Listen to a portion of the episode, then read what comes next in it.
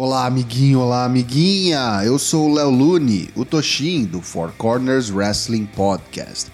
E esse é o. Traps, traps, traps! Onde eu vou te contar tudo que rolou de melhor e pior no último SmackDown antes do Elimination Chamber desse sábado. Vem comigo!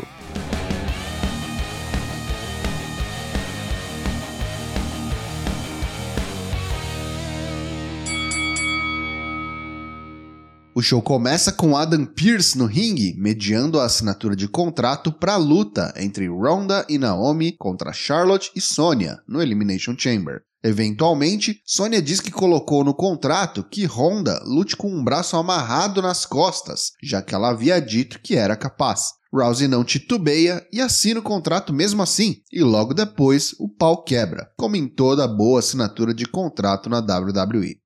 Luta 1: Sheamus vs Ricochet. Como sempre, boa luta entre esses dois lutadores, mas dessa vez fomos surpreendidos. Ridge Holland tenta distrair Ricochet, mas o pirueteiro não cai na artimanha. Sheamus erra o Bro Kick e leva um recoil, dando a vitória por pinfall para Ricochet em pouco menos de 11 minutos. Crise no CT quando Sheamus grita e empurra Holland após o combate. Xiii!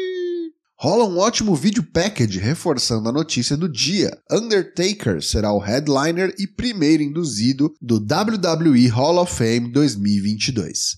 Luta 2: Jey Uso vs Ivar. Luta bem qualquer coisa que, além de ter durado menos de 3 minutos, terminou em desqualificação a favor dos Vikings após a interferência de Jimmy Uso. Meh. Drew McIntyre vem falar com o público sobre como ele morava perto de New Orleans e mais algumas histórias de cacheiro viajante. Chegam Happy Corbin e o adversário de Drew no Elimination Chamber, Madcap Moss. O escocês lembra a Moss que, como vale tudo na False Count Anywhere Match entre eles, é melhor já se prepararem para a morte desse festival de risadas deles. Luta 3: Shinsuke Nakamura vs Sami Zayn pelo Intercontinental Championship. Uma boa luta que nem de longe teve o nível do clássico entre Semi e Nakamura no NXT, mas cumpriu seu papel. É sempre bom ver Zen deixando a comédia de lado e lutando o que sabe. Dito isso, o final foi um tanto quanto abrupto. Shinsuke já havia errado um quinchaça fora do ringue e atingido as escadas de metal, lesionando parcialmente seu joelho. Ao fim, o campeão tenta um chute lateral, mas Semi segura sua perna direita e dá um botinaço no joelho da perna esquerda de apoio de Nakamura, levando-o ao chão aos gritos. Semi aproveita e faz o pin para tornar-se campeão intercontinental pela terceira vez.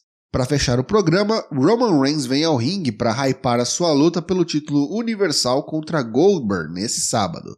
Roman e Heyman provocam a torcida de New Orleans, falando mal dos Saints, e são logo interrompidos pela chegada de Goldberg. Eles ficam cara a cara e o velho diz que se expressou mal na semana passada. Quando se diz respeito ao Universal Title, Goldberg é o próximo na linha de sucessão. A troca de olhares para ver quem ri primeiro encerra o programa. Pontos positivos desse SmackDown de 18 de fevereiro de 2022. Sheamus vs Ricochet foi a luta do programa, melhor até do que a luta pelo título intercontinental. Ainda assim, a luta foi boa também, e é bom ver Sami reavendo o título um ano depois e finalmente indo para novas rivalidades. Quer dizer, se é que não teremos Rick Boogs como próximo desafiante, né?